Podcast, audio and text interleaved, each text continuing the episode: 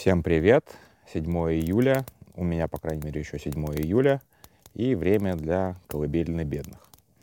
А, коротенько о новостях вокруг главного героя этой саги, нашего сквозного персонажа а, Евгения Викторовича Пригожине. Менты продолжают сливать, что они нашли у него во время обыска.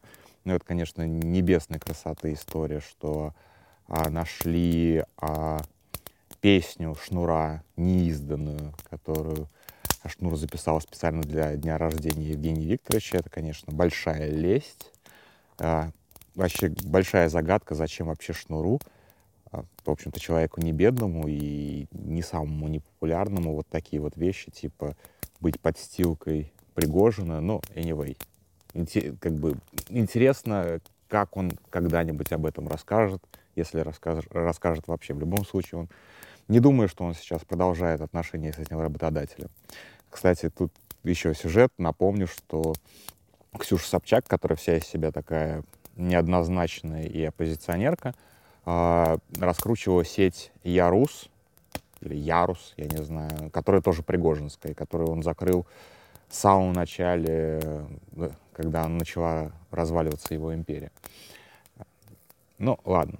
Э, другой интересный сюжет — это то, что связано с центром досье. Это такой маленький расследовательский центр Ходорковского, который, в общем-то, достаточно пристально следит за Пригожиным долго уже, да, и а, вот погибшие в ЦАР журналисты а, тоже так или иначе сотрудничали с этим центром досье. То есть это длинная история а, взаимоотношений центра досье и Пригожина — и вот они сейчас обрабатывают такой достаточно большой слив, в том числе э, записную книжку э, Пригожина, э, где расписаны его встречи со всякими топами. Э, и там, там приличное количество встреч с Войно, который глава администрации президента, абсолютно не публичный на самом деле. Э, ну, в принципе, это достаточно традиционно для России, что зам главы по внутренней политике, типа там Кириенко, Сурков и так далее, публичные, а вот глава администрации, он, в общем-то, немножечко в тени. В тени. Собянин, например, таким был. А Войнов здесь особо не отличается. Но всех там удивило в этом списке присутствие тульского губернатора Дюмина. Типа, что ему от тульского губернатора? Но вообще-то, если вы не помните, политологи такие вот все такие умные люди а, говорили, что типа вот э, Дюмин, возможно, один из кандидатов в преемники а, Путина, потому что вот близкий к нему человек, его охранник стал а, после того, как послужил его охране там много лет, стал губернатором Тульской области. Не единственный, кстати, охранник, назначенный Путиным в губернаторы — но не у всех хорошо получилось. В Калининграде, по-моему, недели три или сколько там пробыл э, губернатором э, путинский охранник, не пошло. А вот у Дюмина пошло, и видно, что если ты хочешь порешать какие-то вопросики, то, собственно, что показывает этот э, календарь. А если ты хочешь в России порешать какие-то вопросики, то вот э, те люди, с которыми тебе нужно общаться, с кем тебе нужно дружить, э, с кем тебе нужно быть э, в хороших отношениях, кого ты должен коррумпировать для того, чтобы влиять непосредственно на Путина. Потому что, опять же, если верить этому вот расписанию, непосредственно с Путиным э, у Пригожина не так много было встреч, или они зашифрованы каким-то образом, или он просто не, не вносил их в этот график там, в силу секретности, потому что знал, что у него достаточно часто все это дело утекает. Но Дюмин здесь, видите, как бы достаточно удивительный персонаж. А вот Суровикина, например, меньше, а Герасимову до хрена. При том, что он Герасимову вот просто как бы материт, как я не знаю кто.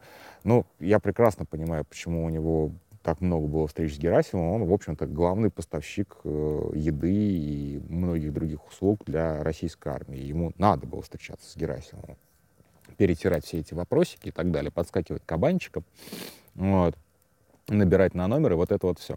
Так что э, здесь ничего удивительного нет. Но на самом деле сегодняшний вот этот вот сюжет, он, он важный, безусловно, э, но гораздо более важной новостью, вот я считаю, решение Америки э, предоставить Украине а, кластерные боеприпасы. Я забыл, как они по-русски правильно называются. Но, в общем, снаряды, которые взрываются много раз. Сначала один раз, а потом маленькие боеприпасы взрываются еще, еще, еще, еще, еще. Я не военный эксперт и не могу сказать, насколько это важная история для Украины, а, но почитал военных экспертов, и они говорят, что важная. А, докину к этой записи линк на The Drive, очень хороший разбор собственно, что это за такие боеприпасы, для чего они применяются, и э, почему они, собственно, важны э, для, ну, в контексте этой войны. Э, кто читает по-английски, открывайте, читайте. Там, в общем-то, гораздо лучше написано, чем я могу сейчас рассказать. В любом случае, о чем я здесь хотел сказать, это о том, что э, очень сейчас много споров, и там э, всякие правозащитные организации, не только, многие государства высказываются против этого решения, потому что, в общем-то, это страшное оружие, а, и оно страшно не, по своему не только по своему действию непосредственно на поле боя, оно страшно и по тем последствиям, которые проявляются многие-многие-многие годы спустя, потому что не все эти маленькие бомбочки, которые внутри одной большой бомбы взрываются сразу.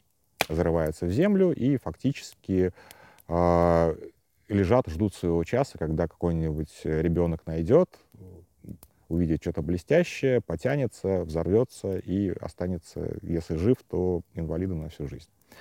И очень много сюжетов. Опять же, если интересно, погуглите, посмотрите, а, как сейчас разминируют до сих пор Лаос, как до сих пор разминируют Вьетнам, как до сих пор а, разминируют а, бывшие страны, которые входили в Югославию, Э, да что даже э, те места, где были бои Первой мировой, до сих пор нуждаются в разминировании. То есть э, те боеприпасы, которые, которыми обстреливали Франция и Германия друг друга, в том числе химические боеприпасы, до сих пор э, есть команды, которые ходят по этим местам, по местам боев, и достают э, боеприпасы уже более чем столетней давности, и они до сих пор представляют достаточно серьезную опасность. В этом плане, конечно, это очередная история о том, насколько несчастная Украина, настолько, насколько чудовищная ситуация э, с этой войной, потому что э, даже если война закончится завтра, это не значит, что в Украине люди, прекратят погибать люди. Это история еще на 20, 30, а может быть и на все 100 лет, потому что мы видим, как минируются поля, минируются все эти посадки, а, разбрасывают сюда-сюда боеприпасы. Далеко не все они взрываются. Они взрываются в землю, и рано или поздно они выйдут на поверхность и заберут свои жертвы. И эти жертвы не будут вообще не иметь, а иметь отношения к нынешним противоборствующим сторонам. Мы не знаем, что будет на месте России через 50 лет, мы не знаем, что будет на месте Украины через 50 лет, но мы точно знаем, что вот на этом месте будут продолжать погибать люди. Но это просто как бы это, ну, как бы это в голове-то укладывается, потому что это, в общем-то, к сожалению, стало нормой войны. А, но еще здесь очень важный момент, что обе стороны а, отчаянно нуждаются в боеприпасах, потому что, несмотря на то, что и Россия, и Украина а, унаследовали такое, как сказать, вот советское, советскую подготовку к войне со всем Западом, а, с НАТО. А, вообще, это очень большая злая ирония, что оружие, которое должно было использоваться против сатаната, сейчас используется фактически в конфликте между бывшими, бывшими республиками Советского Союза. И, естественно, обе стороны сейчас вот как бы, опять же, смотреть на вот эти заявления Human, Human Rights Watch и так далее, вообще-то обе стороны используют эти кластерные, кластерные бомбы, ракеты и так далее с первого дня конфликта, с 2014 года, обстреливают друг друга градами, хреначат друг друга всякими вот этими вот а, боеприпасами, и эта проблема-то, в общем-то, не новая. И правильно сейчас украинцы выкладывают фотки гигантского вот этого кладбища, которое а, собрали кладбище взорвавшихся и не разорвавшихся боеприпасов, а, ракет, которыми обстреливали Харьков. Вот это правильный жест, потому что это показывает, насколько много Россия использовала вот этих вот самых запрещенных а, боеприпасов не на поле боя, потому что Харьков не был никогда полем боя. Один раз, один день он был полем боя, когда туда зашла колонна Росгвардии. А, а это был просто мирный город всегда.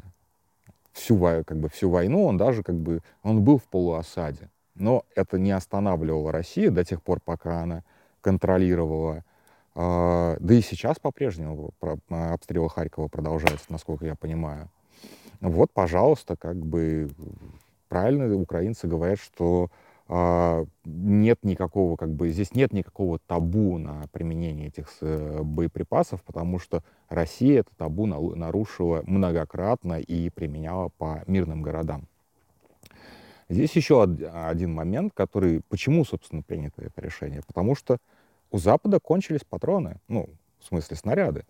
Э, потому что э, последние 30 лет это было время мира, Э, время, когда никто не думал о таком масштабе, о, о возможности такого масштабного конфликта. То есть реально мы, наверное, только спустя 10, 15, 20 лет оценим, насколько вот это вот 30-летие было временем мира и спокойствия. Ну да, были войны, безусловно, которые вела в основном, кстати, Америка.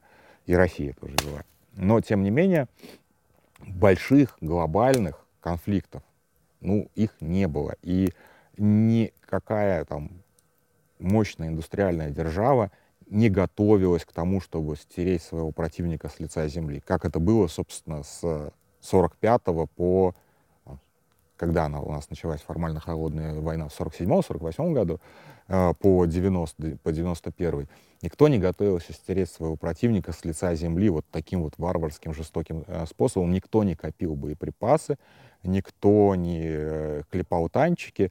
Все это было, вот Америка там воевала со своими вот этими вот, ну, война с террором, так называемая, а, и в основном занималась тем, что, собственно, эволюция ее военной техники пошла в сторону, как бы не подорваться на минном поле. А, не развивалось, собственно, оружие не становилось более смертоносным все эти 30 лет. Это тоже как бы стоит ценить. А сейчас фактически, да, все стороны достают э, запасы, которые они накопили за время холодной войны. Э, самые страшные вещи еще не, не пошли в ход, слава богу, но вот уже страшные вещи э, используются, и здесь как бы тоже это достаточно такая э, странная риторика, что вот есть там хорошее оружие, есть плохое оружие. Все оружие плохое, все оружие убивает, все оружие страшное, война не может быть чистой, красивой и так далее.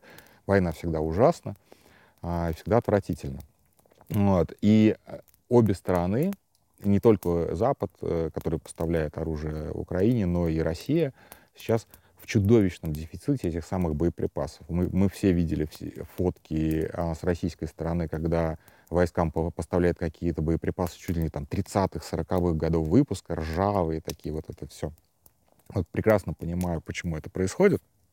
А, потому что Россия, конечно, унаследовала от Советского Союза гигантское количество вот этих заводов, которые производили безумное количество боеприпасов. И эти заводы все сдохли они сейчас лежат в руинах. Вот моя бабушка работала в, а, во время войны, ей там было, там, подростком была, 14 ей было или 15 лет. Она работала, как она мне говорила, на 42-м заводе. Сейчас это никому ничего не скажет. А, для самарцев это завод имени Масленникова.